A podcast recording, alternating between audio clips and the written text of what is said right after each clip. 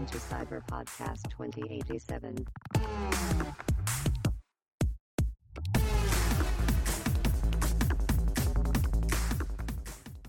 这个看到封面好怀念哦。哪一个？哪一个？我现在看到那个《战国美少女》，你有玩过这个吗？我有看过，可是我没玩过。那个时候有一个艺人叫天心，我知道啊，他好像有代言，是不是啊？有介绍这款游戏，但没有代言的。还有二代，是不是？还有两代啊。嘿，对啊，我记得我我有印象啊，可是我没玩过。我看到那个角色的画质，很还很像那种什么，就是欢乐盒。你知道欢乐盒吗？我知道啊，欢乐欢乐盒母汤的东西有，可是正常的东西也有啊。讲到欢乐盒，我突然想到另外一家也是在做这种呃天堂鸟。天啊，讲到这个，我们好像往另外一个方向去了，我觉得这个方向的也可以做一起哎。一去不复返。这个方向虽然我们那个没有玩过很多啦，我也是，其实小时候是看我哥玩，哦因为小时候什么都不懂，然后家里有电脑，我哥玩什么我就看什么，我是意外被启蒙。我是大学的时候去买的，大学的时候买天堂鸟，不是啊，买那个那个色色的游戏。哦，那时候不知道为什么很多哎、就是那种光滑很买啊，那个什么合集啊，然后然后就去买来玩，就哎干、这这这什么好像蛮有趣的、买来玩玩看。可是我记得它的那个画质其实不算太好，哎、没有，那时候已经三 D 的了。我大学的时候啊，那个时候就已经有那个 Illusion 了啊。哦，幻影色。对啊，对啊，对啊。那我是以为你刚刚在讲说你大学的时候买天堂鸟来回味，我没有啊，天天堂鸟那是以以前那个大补帖里面找到的，以前大补帖超盛行，那个什么十六 bit 的那种烂游戏。哎、可是那个时候我就觉得已经算是对于一个青少年来说是非常血脉喷张。哎、可是我觉得还好哎、那个是没有到很血脉喷张啊。应该说，如果你本来就不是特别的在意他到底有没有那么拟真的话，哦，是啊，是。好了，要来开场了吗？开场啦，开场啦！欢迎登录赛巴博客 Cyber Podcast 二零八七，一路陪你聊到二零八七，我是乔尼，我是 Samurai，每周来点 ACG。说的比唱还好听。今天要来聊聊老游戏，老游戏时间，回忆中的 RPG 游戏，想当年，老人的回忆。其实开这个节目也是因为之前听到那个吧，巨魔他在讲这块，感觉蛮有趣的。觉得哦，回忆涌上来。对啊，因为大家说实在，以前玩的游戏都不太一样嘛。乔尼这边主要玩的应该是 FPS 跟格斗，对，因为以前我家的电脑没有比较没有什么国产的游戏，因为我爸都买 FPS 比较多，小时候也没得选，就只能跟着玩。有一个会打 FPS 的爸爸，这是一个什么？这这感觉是种轻小说题材。因为他以前买游戏都是买什么毁灭战士啊这种的，所以以前小时候就跟着玩啊，对吧？然后从小就习惯玩这种三 D 的转转转的游戏。后来对于人家会三 D 晕就非常不解，到底为什么会三 D 晕呢？感觉不到。对我是觉得三 D 晕这种东西，看游戏，有的游戏它画面的景深做得好，你就还好；但是有的景深糊在一起的话，你就会很容易被那种不完整的三 D 弄到。哦，真的，像那个有时候游戏开那个什么动态模糊，那个就真的很恶心。有的做的不太好的，就很容易眼睛不舒服。我不算会三 D 晕的，可是有一次我不知道什么情况下，我看到有人在玩那个哈利波特哈利波特机那种，对啊，哈利波特那种系列做的电脑游戏，然后我才看到他在骑龙还是骑扫帚转弯的时候，就哦哦哦，好想吐。我想说啊，等一下，我玩我玩了这么多三 D 游戏，你跟我说我三 D 晕，没有啊？什么时候？好扯哦！想不到栽在哈利波特的手里。那我们今天想要先从 RPG 聊起，每个人成长的必经之路啊。如果你打电动，很难不玩到一款会让你有印象的 RPG。嗯，而且以前的 RPG 也比较多哎，现在反而少了。我觉得也跟线上游戏蓬勃发展有关系啦。呃，现在 RPG 又比较花时间。而且我觉得最根本的还是因为大家都发现，你开发游戏还不如就是直接代理啦。嗯，你你与其养一个小组，然后努力辛辛苦苦的开发两三年开发一款续作，你还不如就是花一点钱直接去买人家已经擦亮的招牌回来，然后开发相关的游戏。哦，真的，这个又是那个游戏界的悲哀了。这个可能又可以再说一集了。来，题材 get，今天要先从哪个游戏开始？哎，首先来讲讲我的第一款 RPG 吧，《天晴传：芙蓉之章》，一九九五年由 TGL 出品的。那那个发行商是松冈，当时松冈游戏真的很多哦，超多，而且 TGL 的东西几乎都是他们代理的。那这款呢，就是非常日式的 RPG。它是系列作还是它只有一款？就是这一款而已，也没有续作，因为它剧情就完了，就就没东西了。主角一行人拯救世界的故事就没了，就这样。哦，它是九五年，但我没有碰过。哎，这一款其实是我小学同学借给我的啦，印象是隔壁的女同学。哎哎呦，会有打电动的女同学，是不是搞出了什么？他就有有一天就跟我说，有一款游戏他觉得蛮好玩的，就是说是什么，他就直接借给我。那后来我回家就直接，因为以前还游戏还要安装，而且它这个是 DOS 安装的，所以还要打指令什么的，蛮麻烦的，要打 CD 冒号然后 install 才慢慢跑。所以你有专人到府帮你服务吗？没有哎，这我还是问我爸怎么安装。我以为同学就说你这个笨蛋，然后就讲完之后，哦，没有没有没有，当初没有这种发展，嗯，好小学三年级的事情吧。那这款呢，游戏战斗很血尿，它御敌几率太高了。啊，是踩地雷式的吗？对啊，而且是暗雷。哦天啊，暗雷这个真的是很痛苦，走个两三步就遇到敌人，超烦的。那个时候还不像 Pokemon 有那种。就是驱虫喷雾可以让你感觉，好像没有，它它没有这种道具设计。对，那时候还没有那种人性化。不过它特别的是，就是它的人物是属于和风的那种风格，樱花大战那种感觉。对，它人设是三本和之，那是 TGL 御用会师吧？等一下要讲的一款游戏，应该也是他的，因为看角色真的太像。可是我以前没有破完呢，因为真的太难了，破不下去。它难的点是因为剧情的难度，还是是剧情难度也有，加上以前没有攻略，那个时候是没有网络的时代，所以也没有办法去找攻略。那你只能慢慢摸，再加上说他的敌人吧，后面很强，真的超强。他是即时吗？还是他是回合制？回合的回合制。那可能这就是它设计是比较 hardcore 一点的。前几年吧，我才把它正式全破。一元小时候，对啊，我直直接直接开 直接开修改了，我不管，直接游戏修改大师用下去了，我不管，就是为了把剧情看完这样。对，我就是看他的剧情啊，体验一下当初错过的一些。嗯，我现在看到人家在分享这款游戏的那个，他说存档点有够少，而且很容易死哎，然后你死了就要花钱去那个巫女那边把同伴复活，超麻烦，鬼畜难度，对吧？太鬼畜，而且它的虽然说它的战斗蛮有特点的，因为主角的攻击力会随着拿到的武器不同产生不同的效果，像那个它这个游戏的话是攻击段数越高的武器攻击力越强。像那个各种名刀嘛，什么妖刀村正啊，然后正宗啊、虎彻啊这种武士刀，越强的武器段数就越高。是连段吗？还是是武器的等级？段数啦，不是等级，就是打出去的伤害的攻击次数。主角他是砍一刀，然后会跳很多个数字，所以越多段的伤害才会越漂亮、越高。那他我觉得很有趣，就是他妖刀村正不是一开始就给你。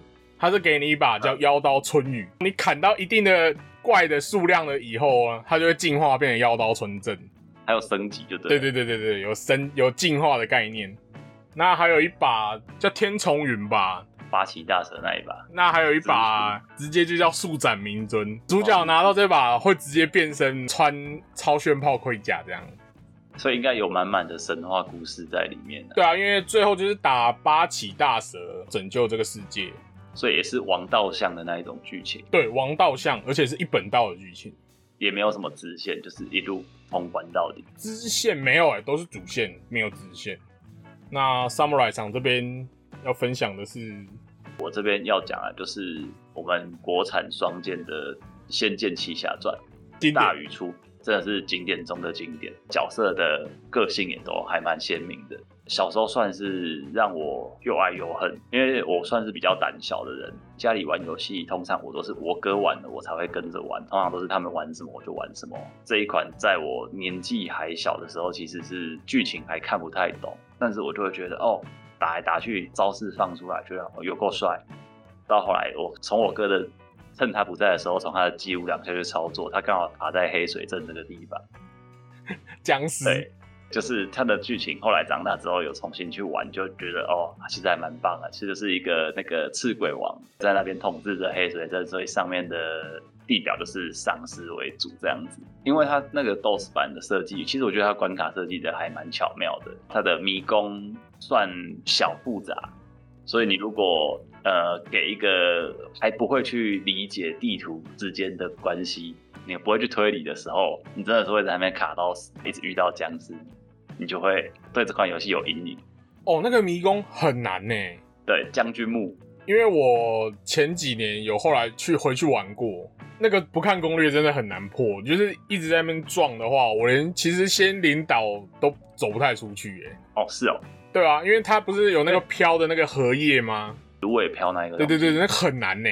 其实我觉得《仙剑》它让我觉得很精彩的地方，就是它这些设计难度有，但是你瞎蒙瞎撞，你也有机会过。当然，你有推理的话，你就可以过得比较流畅一点。它设计这些刚刚好，也不会像现在就是一键寻入，一键就帮你指引任务地点，然后你只是去执行那个动作，你还是要去思考说，哦，譬如这个破天锤，你要敲哪里？芦苇飘这个角度出去会撞到哪个地方？不会让你觉得是作业感很重，而是你有成就感。然后我觉得也值得推荐的是，因为它像刚刚提到的《天晴传》，也就是如果你是小朋友的时候，其实很痛苦就是随机遇敌，你都已经在卡关了，你还一直遇到敌人。那如果你资源又很少的时候，你可能就只能一直存档读取、存档读取。天剑不是随机遇敌，它是在地图上的，你可以看得到，选择要不要去接触它来进入战斗。我记得那是怪会在路上逛嘛，对不对？对对对，它就是怪有一定的路径，除非是一定挡住你路那种剧情怪，或是强制的战斗，那不然其实你也可以选择极端的不战斗，只是你可能要过得很辛苦这样。然后它的系统也是很特别，像它是斜四十五度角，因为传统譬如我们如果看到那个勇者斗恶龙的话，它是一个对象，我们看不到自己，你只是看得到怪物的图像，然后我们再放技能这样子。那或者是像刚刚你提到的那个《天晴传》，它是横向的做，对它是横向斜四十五度角，会让我们在界面上那时候就有一个 UI 的革新吧。看得到角色的状态的同时，你也可以真的觉得哦，他们之间是有距离感。你不是对着图片在做一些动作，而是他真的角色跟角色之间在战斗，比较火一点呐、角色还可以合击，就是你除了角色本身的普通攻击跟法术之外，三个角色也可以选择同时在这一回合。通常是你装备了什么饰品，就会放出不一样的特效。像你如果装雷灵珠，就会是雷神。那你装图灵珠就是一个山神会丢泰山压顶，或者是像刚刚讲到的那一个黑水镇剧情，会有一个玉佛珠丢出来就会就会是弥勒佛这样压下来。他虽然一开始结局基本上一定是玩到那个赵灵儿就是牺牲自己，然后月如也会死掉，可是他还是有隐藏的方式可以让他就是你你可以透过收集一大堆道具复活这样子。但我忘了这个是一开始就有，还是后来为了补完玩家的遗憾，所以在后面的呃修正版再加进来的。好像是后来的耶，一开始没有。对的，对，因为它其实是有两个结局啦，好像是后来新仙剑加的。对对对对对对对对，对，旧版的记得是没有，记旧版的就是赵婴儿牺牲自己封印水魔兽，李逍遥就抱着孩子对，李易儒，李易儒后面就会是二代的女主角，但是二代就是黑历史。仙剑真的是算是在两岸，甚至是两岸以外，只要是华人有打电动的话，通常都会知道这款游戏。第一款游戏很多都是《仙剑奇侠传》。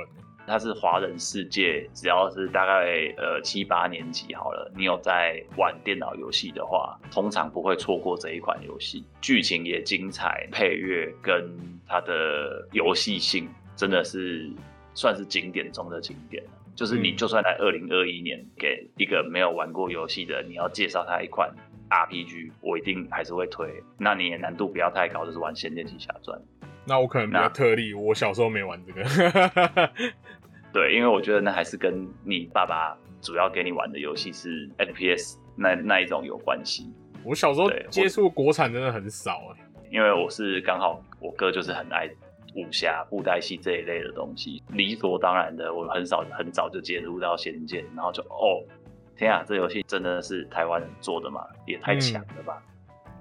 接下来换乔林这边，嗯，那我第二款是 Game Boy 上面的《吞食天地：三国英雄传》。是玩掌机还是后来玩模拟器啊？掌机，掌机是掌机的，那个是我国小四年级还五年级时候玩的吧？那它是嗯在那个盒卡里面的其中一款，而且以前这个也陆陆续续破了好几次，就是因为那个存档会坏掉嘛，因为它是盒卡，哦那个存档功能会很奇怪。那后后来有一天就找一个下午，不关掉，直接全破，就不关了，从头打到尾。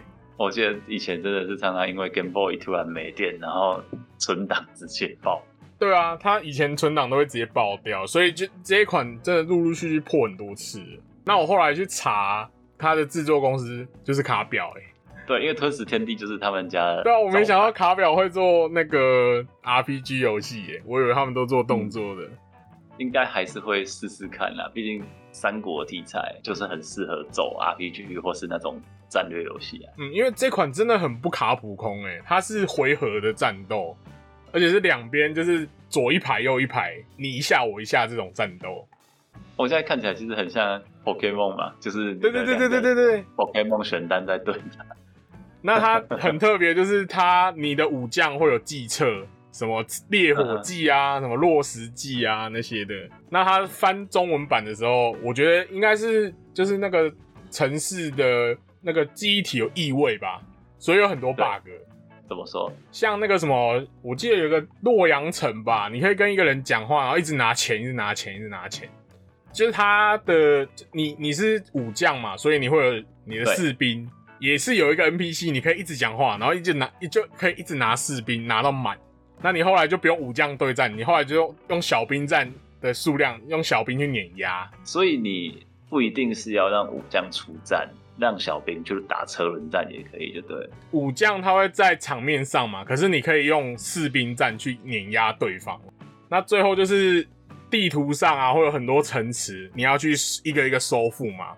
嗯哼，那因为你控的是刘关张，他还有其他武将可以叫出来。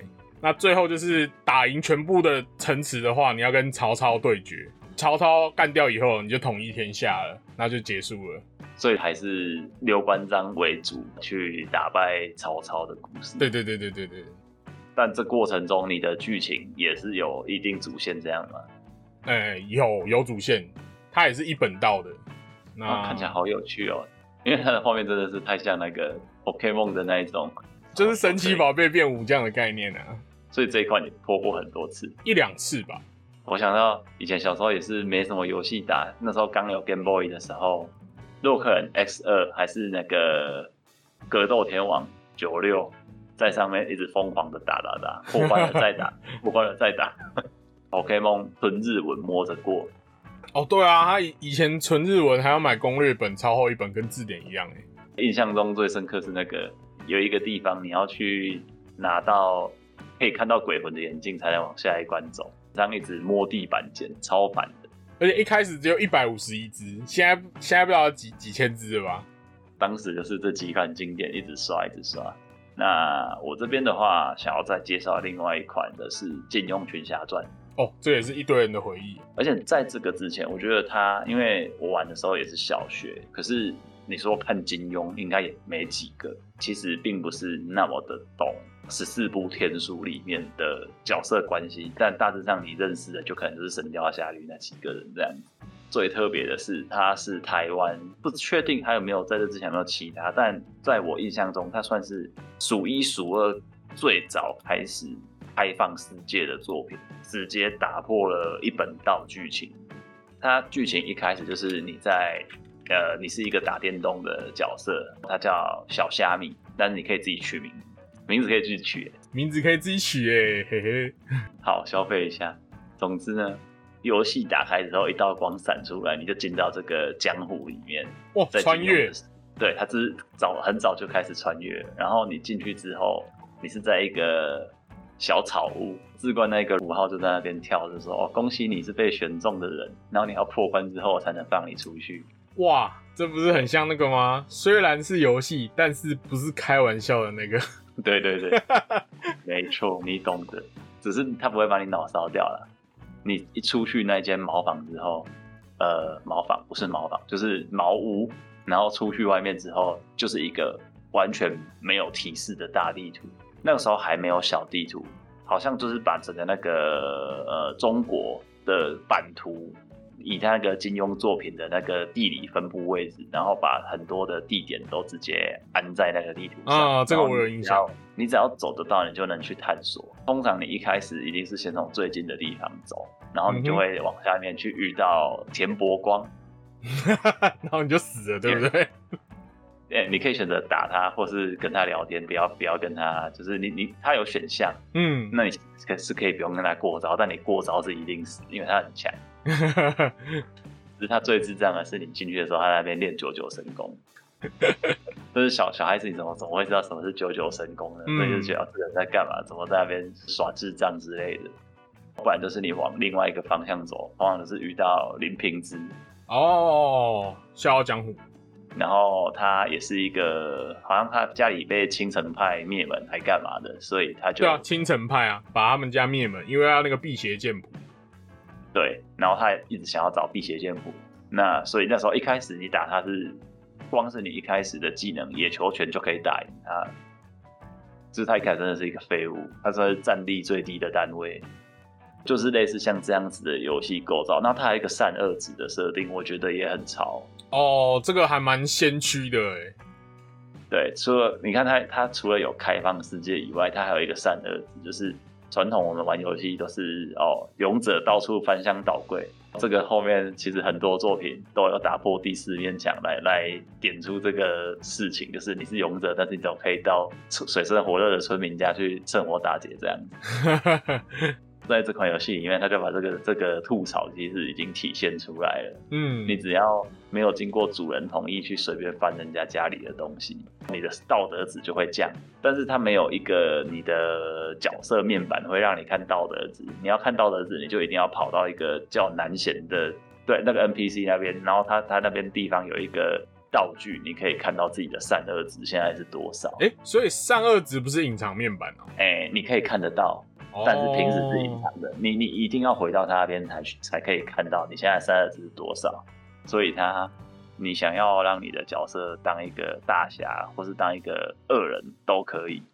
你去跟南贤对话的时候，他会给你一个罗盘还是什么之类，你才可以看到现在的坐标值。然后他也会跟你讲，他会跟你解说，他算是第二个解说的 NPC。然后他好像也不是金庸作品里面的角色，是原创的。对啊，是原创的，那是他们自冠好像自己自创人物。他这个游戏好像原创了两三个，一个是南贤，然后一个是北丑，还有一个叫做那个孔巴拉。孔巴拉很酷，你如果在游戏里面没有小地图的世界，也没有一键寻路，顺利在海边找到一艘帆船的话，你就可以出海。那它海上也有海上的小岛。那你如果往地图的东南边走，其实就会来到一个台湾形状的岛。然后你上去台湾形状的岛进去，就会有一个什么什么叫霹雳堂之类的地方哦。然后里面的堂主就是孔巴拉，然后你可以在那边，他会给你槟榔啊，给你什么解牛运功伞之类的东西。哈，替武运功伞？对对对，类似那些东西，会跟你讲说，现在剧情进行到这里，你还不用到我这边来，但是你想要拿什么东西，你就可以拿。反正他是到最后结局才会再出现的角色，就对了，就是像这样子的特色啦。基本上你所有在金庸里面所看过的精彩剧情，在里面都会看得到。这一款后来也衍生的出了像《武林群侠传》或《侠客风云传》这样类型的游戏。不过因为它当时有一些版权争议，所以它的续作其实就是没有真的开发出来。金庸的续作吗？对，《金庸群侠传二》后来就没有同名游戏了。哦，哎、啊，《武林群侠传》不是续作那就是算是精神上，因为它是河洛工作室开发的，但河洛好像后来跟志官那边就是有版权上的那个争议，大致上就是有这个情况，所以变成说把它的那个设定再往下延伸，好像有有前后传的关系这样子。好，金庸大概就讲到这边。嗯哼，那我的下一款就是《Final Fantasy VII》，海空战士七，对，一九九七年的太七。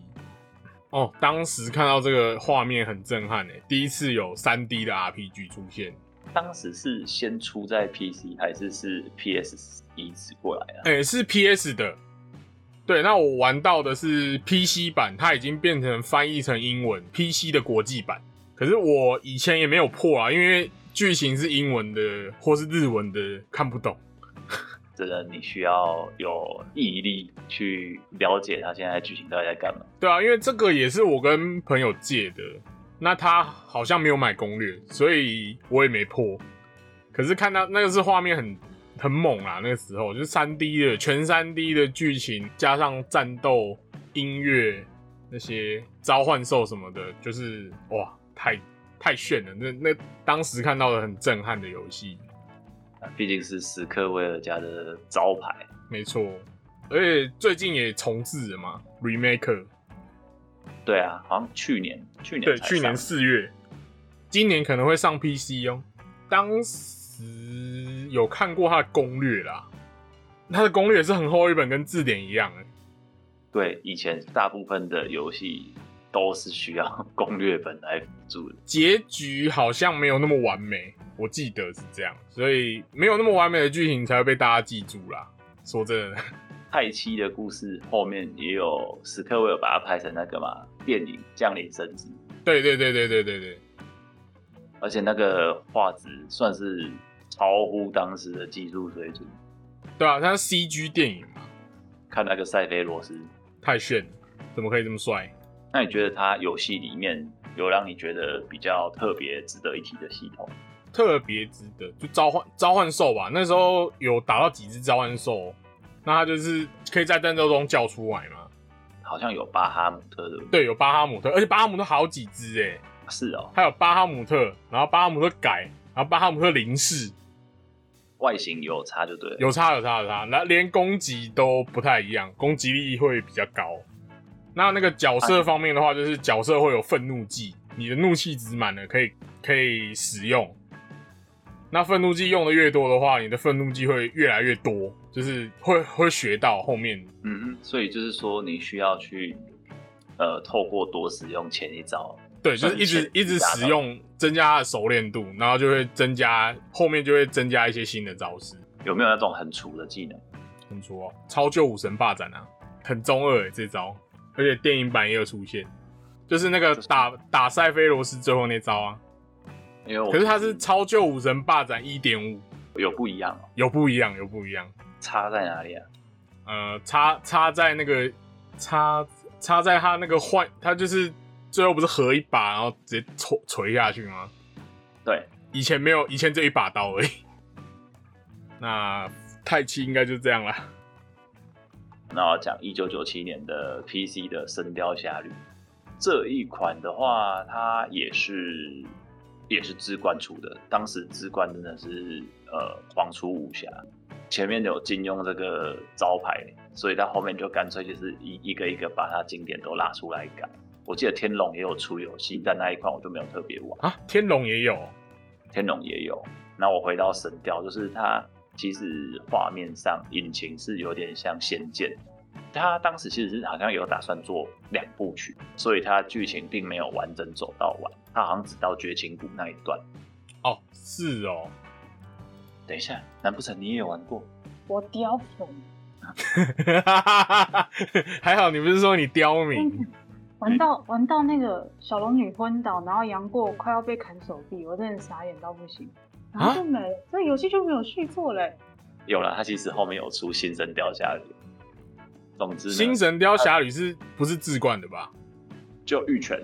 新哦，对啊，对啊，那个那个我就有印象。对，它整个就变成是那个三 D 了，回到原本的这一个比较旧版的那个《神雕侠侣》，它也是二 D，然后写四十五度角这样的战斗。它剧情上基本上也都是按照呃小说里面的发展把它还原进来，没有魔改吗？它虽然它在包装上面写的是说你可以掌握杨过的生死啊，但其实你要走下去，你还是必须要按照原本的剧情发展让它下去走。这一口特别有印象，是因为在古墓里面的时候，呃，小说里面有有小龙女有教他一招天罗地网式，你就必须要在古墓里面，然后透过这一招去抓麻雀，抓麻雀练功。哦，你要把那招练成了，你才可以出古墓。哎、我好像有印象哎，那个之前讨论版有在讲这个东西，抓麻雀。你可以靠抓麻雀把自己等级练到爆干高。你你可以练出去就天下无敌了。你在里面，因为他抓麻雀给的经验值很高，嗯，然后你就是疯狂的抓麻雀。出去之后，你的杨过根本不需要按南下文章，也不需要玄铁剑，到处横着走了。而且剧情它被删减的嘛，我记得。对他其实我我我印象中被砍手那一段他都有，他都还是有保留。所以后半段是被砍掉的，是不是？对，它就是我觉得应该是它剧情长度的关系，它游戏就是开发到就是他们分别啦，两个分别这样子，然后后面就是以为会有出续作，之后就直接断在这里，不了了之了吧？我记得它被戏称叫做《九七神雕侠侣》啊，它被戏称叫四周人人，四周人人就是只有一半啊。神神的一半不是四吗？啊，雕的一半不是周吗？大家都说九七这款叫四周人人啊，他说不是神雕侠侣，哎、这个我没有听过，你没听过？吗我没听过。？PDD 超多人在讲的哎。应该说这一款我我后来就没有特别去找他的游戏讨论。哦，对，我是我是在就是用我印象中当时玩它的一些觉得有趣的地方，就是 对，但我还真的没有去想说，因为我其实没有打算去重玩这一款啊，因为我那边真的很干、啊，我辛苦的练到这里了，我我裤子都脱一半了，你给我看这个。好啦，神雕，因为新神雕后来我就没有玩，所以神雕的部分我比较有印象的是旧的这一款新神雕我朋友有送我哎，啊，是哦，对啊那、，你有破吗？没破，我现在还放在柜子上面，该拿出来玩一下啦。而且它是光碟的，我现在没有光碟机啊。那、你现在这台没有？对啊，现在的电脑都没有光碟机，我连笔电的都没有光碟机了。那我看你是只能 不好说，不好说。不好说。好的，那乔你这边有没有想要再分享的游戏？呃，下一个就是《风云之天下会》哦，这个当初真的是破了好几次哎，我也是，我重玩好几次哦。它的剧情真的很精彩。对，而且它这是启发我港漫的那个，因为玩了这个，然后我才会去看港漫。那它的剧情也很中二，因为小时候看觉得哇好帅哦，后来现在看看这妈步惊云怎么那么中二？小时候真的超爱拿着扫把装绝世好剑，而且我前几年还有再回去破过一轮，你不会觉得很邪尿吗？哦，真的超邪尿，光那个百人杀阵就要走好久、哦。百人杀阵那时候也是一个小时候不看攻略，你一定会在那边卡到想要玩游戏的地方。真的，当时你电脑不够好啊，打雄霸的时候会宕机耶。啊，对，雄霸的特效，对他那个三分归元器会转到你电脑宕机，超扯，感受到雄霸有多厉害。真的超强，强到电脑都宕机，很猛。但后来好像也没有出什么修正档来来修这件事情。诶、他修正的部分是拿到道具会宕机的那个东西，所以他修没有修正雄霸这个。雄霸那个是后来靠那个换电脑那电脑比较好一点才跑得动。为了风云换电脑，没有啦，他就刚好刚好有换电脑，哦，真的剧情也很精彩欸。就是步惊云跟聂风嘛，还有雄霸的爱恨情仇。后来也是因为这一款游戏掀起那个港漫风嘛。哎、我记得那时候好多哦，什么如来神掌啊、天子传奇、神兵玄奇、龙虎门、霸刀、中华英雄都有出游戏。而且不少都还有改编成电影。哎、对风云本身就有改，而且还是郭富城跟郑伊健演的。对啊，连也有连续剧啊。哦，可是我觉得连续剧就有点选角帅不过前面这两个。被我们戏称头发烫坏的步惊云啊，我记得是那个那个那个何润东啊，何润东跟赵文跟赵文卓，刚有告诉我，我不是针对你们啊，我我真的不是针对。因为郑伊健的那郑伊健的那个聂风太帅了啊、郭富城也帅啊，然后熊霸我记得电视版也是找千叶真，哦，对，他是他原本画的就很像千叶真一了，那选角又是找千叶真一，就根本就是神还原。就是非他不可。而且这个当初玩的时候啊，它有一个修改器，特诶、那个时候没有网络嘛，所以你要特别去找。那它有一个修改器，要用一个奇怪的城市叫南极星去开。哦，我好印象，对，然后那一个南极星呢，我朋友还特地去买了一本书，叫《游戏补完计划》，那里面有。他为了那个修改器去买这本书，他后来有借我，然后也把我也我也用那个修改器，哦，超强，什么都有，招式啊什么的，就是可以直接改出来嘛。数值很夸张，因为我记得他那个时候最高数值是六五三五吧，就是 FF 对。那我先改六五三五，然后之后再随便改一个数字，那它的那个它的记忆体就会异位。那异位他不会计算错误吗？对，异位计算错误之后，你的普攻就变成二十几万，一拳就干死魔王，连招都不用放，普攻都比那个云来仙境还要强，超扯。我看是打的针还是吃了药。你这样子没有武德啊！而且他那个时候不能用一般的游戏修改大师去改，会直接当掉。哦，我记得他其实有有锁这个东西。对啊，他什么就是什么 GM 八、啊，然后游戏修改至尊啊，都没办法改，很扯。对他好像只能用南极星。我特别有印象是那时候会用修改器，是因为有隐藏的东西拿不到。哦，对，他有很多隐藏的东西是拿不到的。它应该只是当时在测试，后来没有成为定案的东西。对，就是有写进去，可是就是你拿不到。像那个血影刀啊，你就没办法拿。火灵剑也是嘛。火灵剑也是，对。还有什么干干将莫邪也没办法拿吧？对，它就是有很多这些，譬如你想要收集武器，尤其是印象中我玩风影其实特别感兴趣的，就是因为它都会有一个道具的预览图，然后尤其是那些武器，它都画的很很好看，所以就会觉得哦，好像要收集齐哦，就是那个图鉴想要把它全开的感觉。对啊，所以后来也只能靠修改器去把它调出来。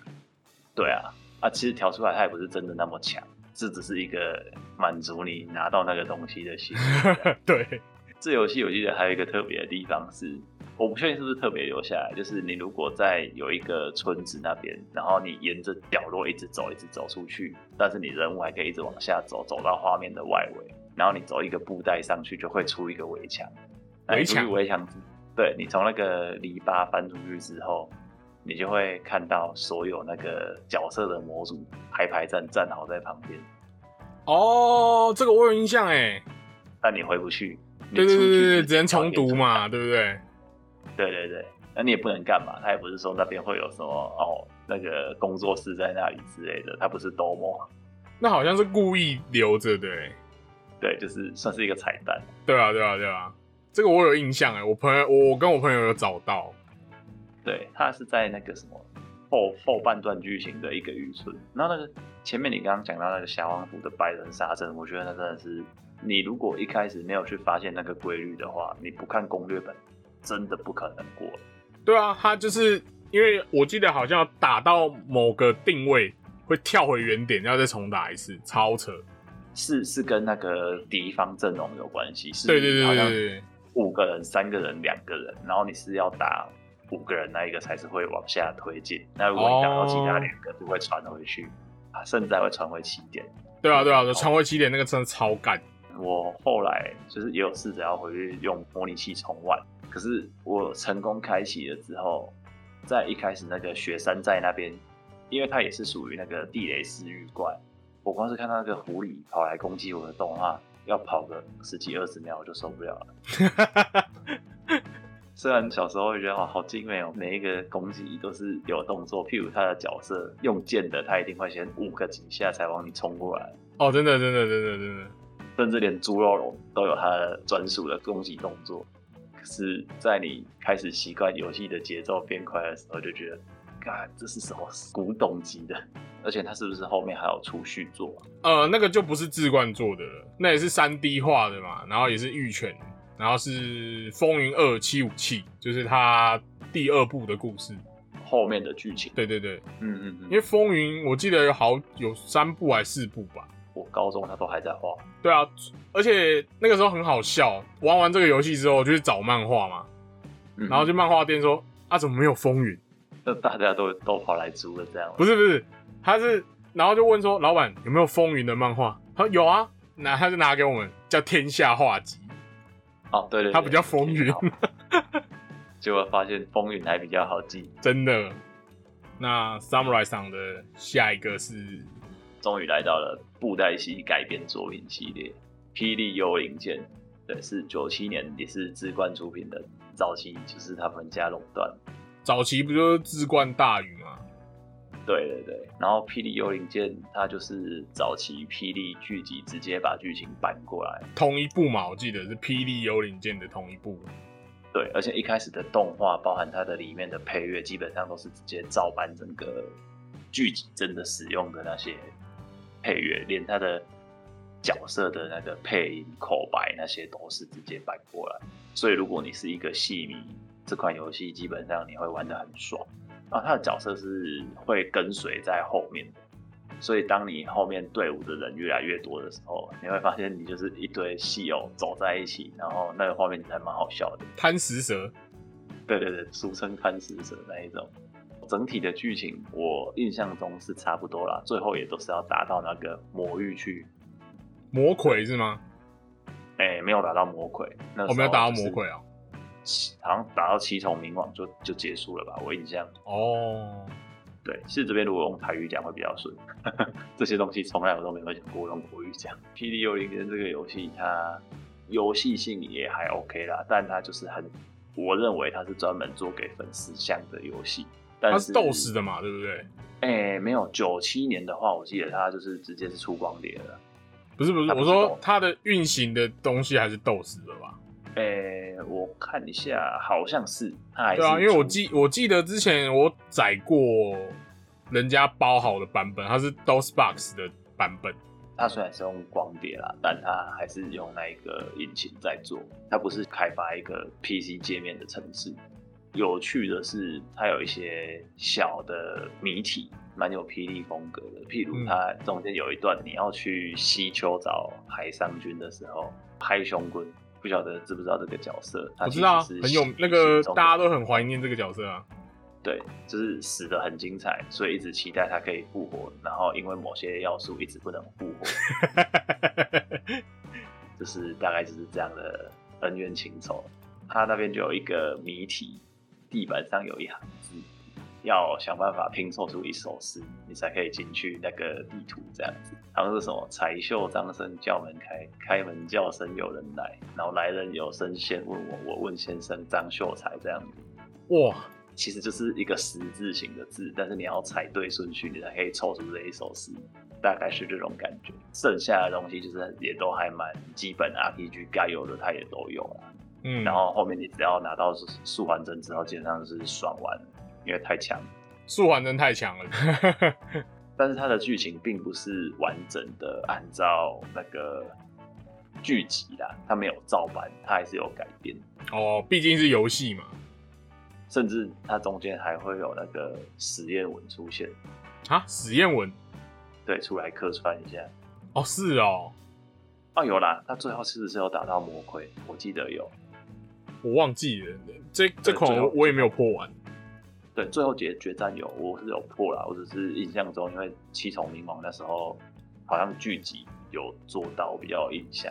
对对对，但最后是要打到魔鬼才打得完。幽灵剑大概是这样。那我的下一款也是跟霹雳有关系，就是一九九九年由志冠所出的《霹雳英雄榜》，就是我们的好朋友搓霸界的。来自出发的善意，没错，我记得也是开放世界的那个地图，然后有很多很多角色可以加入嘛，像什么山传人啊，什么傲笑红尘啊，金戈森啊，亚多林啊，都可以加入。对对对，然后主角也可以学很多很多武功嘛。基本上它就是呃，而且它还有一些属性类型的那个变化哦。这一款它主角是独立出来原创角色，对，它是原创角色，就是剧集里面没有出现的角色。对，它独立一个门派叫御风门，然后它就是御风门的那一个算是少当家吧，就是要出去外面游历这样，所以你可以在在外呃出外游历的时候，你就会触发很多一些遇到那些角色啊。我记得它里面也有一些。像刚好提到一个那个公开题哦，对对对对对对，有一千有一千题的问答，对，就是看你到底是不是粉丝，还是你是跟风仔，就看你能不能过这一个东西。你随时都可以去挑战，但是你好像不知道错几题就要从头来过这样。对，然后你好像都答对，有隐藏的奖励这样子。哦，好像有印象。我记我记得我还特地去找攻略来看。对，因为它等于是说，它就是考你霹雳从最早的剧集一直到英雄榜那一段时间有哪些东西这样子。哦，那个东西就真的是你就很像在背它到底发生的它的故事的一些细节是什么，譬如这个角色这四招哪一招是他的之类的。还原度我觉得是还好，而且他他角色走路有够慢。哦，对他角色很慢呢，对，但他地图是大张的，他不像前面讲到的 PDU 灵界走路还可以走很快。我记得那个时候好像还要开什么加速器玩这个，不然走太慢了。木偶超慢慢超吧，但是你要玩游戏，你可以不用那么慢啊，你可以化成金光飞过去了。那这一款我也是没有破啦，因为我觉得玩到后面也有出现前面那个讲到风云的状况，就是。电脑会宕机。我记得最后好像是打机械魔鬼吧，你可以带那个什么，你可以带素环针啊，然后那个傲笑红尘啊，全部出来，一直放大招去炸他，就死了。各种特效啦，你主角有有拿到相关的武功秘籍，你也是可以学到剧集里面的经典武功。对，可是可能到后来放来放去，你还是放那几招特别强的这样。对啊，就是放那几招特别强的。但我觉得这一款给我的代入感就还好，它没有那么的剧情像，它还是主要还是卖一个，就是哦，你是老戏迷，所以你想要看这些角色，你想要跟他们有互动，这样卖情怀吧。好，那我接着就说国产双剑的另外一款《轩辕剑三》，一九九九年大宇出品，多么小组。开发出来的一款《轩辕剑三》算是跨度很大的作品，对，而且它的引擎整个是更新的，跟前面算是有跨时代的提升啊。比起前面的英雄榜来说，它是还是维持二 D 为主，可是它的二 D 就是多了一些像是水墨那种风格，故事，呃，因为我前面几代没有玩，我本身因为那那那些都是早在我懂事之前出来的游戏。好像没有什么关系耶，对，其实是没有前后关系，就只有 《轩辕剑四》有关系。应该说，《轩辕剑三》这一个作品算是我第二次真的被一个游戏给惊讶到。我最早一开始是先玩试玩版，因为它一开始是在呃，主角赛特是在威尼斯，它它是一个从欧洲开始的故事，呃，主角是一个用剑的，算是什么？呃。士兵之类的，它是一也是一个武武侠题材啦，不是用剑高手吗？啊，他是骑士哦，骑士法法兰克王国的骑士啦。他那边的执政王要叫他去东方找到一个战争不败的方法。他到威尼斯的时候，发现那边有一些在抓异教徒的情况，在那边遇到了一个巫师，召唤出了尼可。然后妮可就是这一代的女主角，是一个恶魔，可是她是很可爱，她并不是那么的邪恶。甚至是有点智障智障的恶魔。啊哈，就是她是一个比较天然一点的角色，故事就是大概是这样展开，然后她也有呃融入很多，就是你觉得那个西西方的布景不只是西方布景而已，他是真的有把那个文化也参考进来，就这样一路，很像十字军东征这样一路从西边，然后从威尼斯，再呃从法国打到威尼斯，再一路到那个印度、阿拉伯印度这样一路打过去。然后中间也遇到了另一个女主角，是一个海军，她也是蛮有特色，好像是拿弯刀的，叫维达。啊啊叫什么？维达。维达。然后后来他们就一起去大马士革，也就是那个算是那什么中东那边吗？对对对，那一带。它的时间点大概是在那个唐朝嘛，我记得。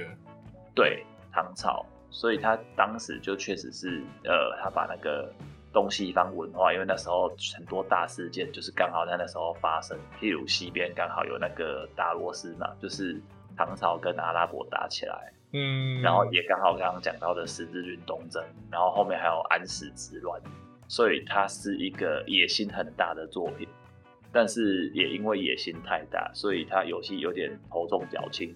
前面的西方剧情一直到呃，他主线打到中国之后，就有种加速的感觉。到中国那边，就是他的剧情就没有没有真的没有太多，就已经开始要收尾了。嗯，嗯还有点可惜啊。但是他西边那一些剧情，连小小游戏都做得很精彩。轩辕剑里面有一个很特别的是，它有一个封印之剑。封印之剑它并不是轩辕剑，它是一个道具。你收集完之后。通过他的考验之后，好像才可以召唤轩辕剑仙。那个封印之剑的攻击力也很低，可是你如果练满之后很强。前面讲到的那个《金庸群侠传》也是有这样的特色，就是一开始你你的野球拳的技能其实是很烂，可是你练满之后，野球拳是很 OP 的角色。哦，就就就很 OP 的技能了。我看他说封印之剑练满是第二强的武器耶。对，第一强还是轩辕剑。那他他是说他会增加那个绝招的攻击力？哎，九十九把还是一百把？我印象中是啊，他说十七、十、十八。我我记我，我记太，我记错，没有那么多只，十八把，十八只，呃，十八只，十八只。对，是十八，十八个封印之剑。它它就是你凑齐之后就会开启隐藏剧情这样子。轩辕剑系列有一个很特别的系统叫炼妖壶。炼妖壶，你就是可以把两个东西或怪物放进去那个系统，然后你有机会随机练出一个新的道具或怪物。呃，这里面还有一个很有趣的东西是，它也是算早期特别有把那个制作小组放到游戏里面当彩蛋的先驱。他就是他多模小组就可以在游戏里面是在一个地方让你找到，嗯，然后你。完成他们的一些任务，甚至是有些人流落在外，你要把他带回来，然后他就会提供给你很强的道具。对，大概是这种，就是很有趣的设计。那轩辕剑的部分大概到这里。哎，真的是讲到老游戏，尤其是角色扮演，一下子回忆起来的片段太多了。嗯，要讲的东西真的太多了。我相信听到这一些，哦，我们讲的。一定有更死忠的粉丝可以比我们讲更多了。哦，对啦，是没错。对，只是就是想要让大家感受到当时我们曾经感受到的那一股感动。没有错。我们今天节目就先到这边了。好，那今天就讲到这边了。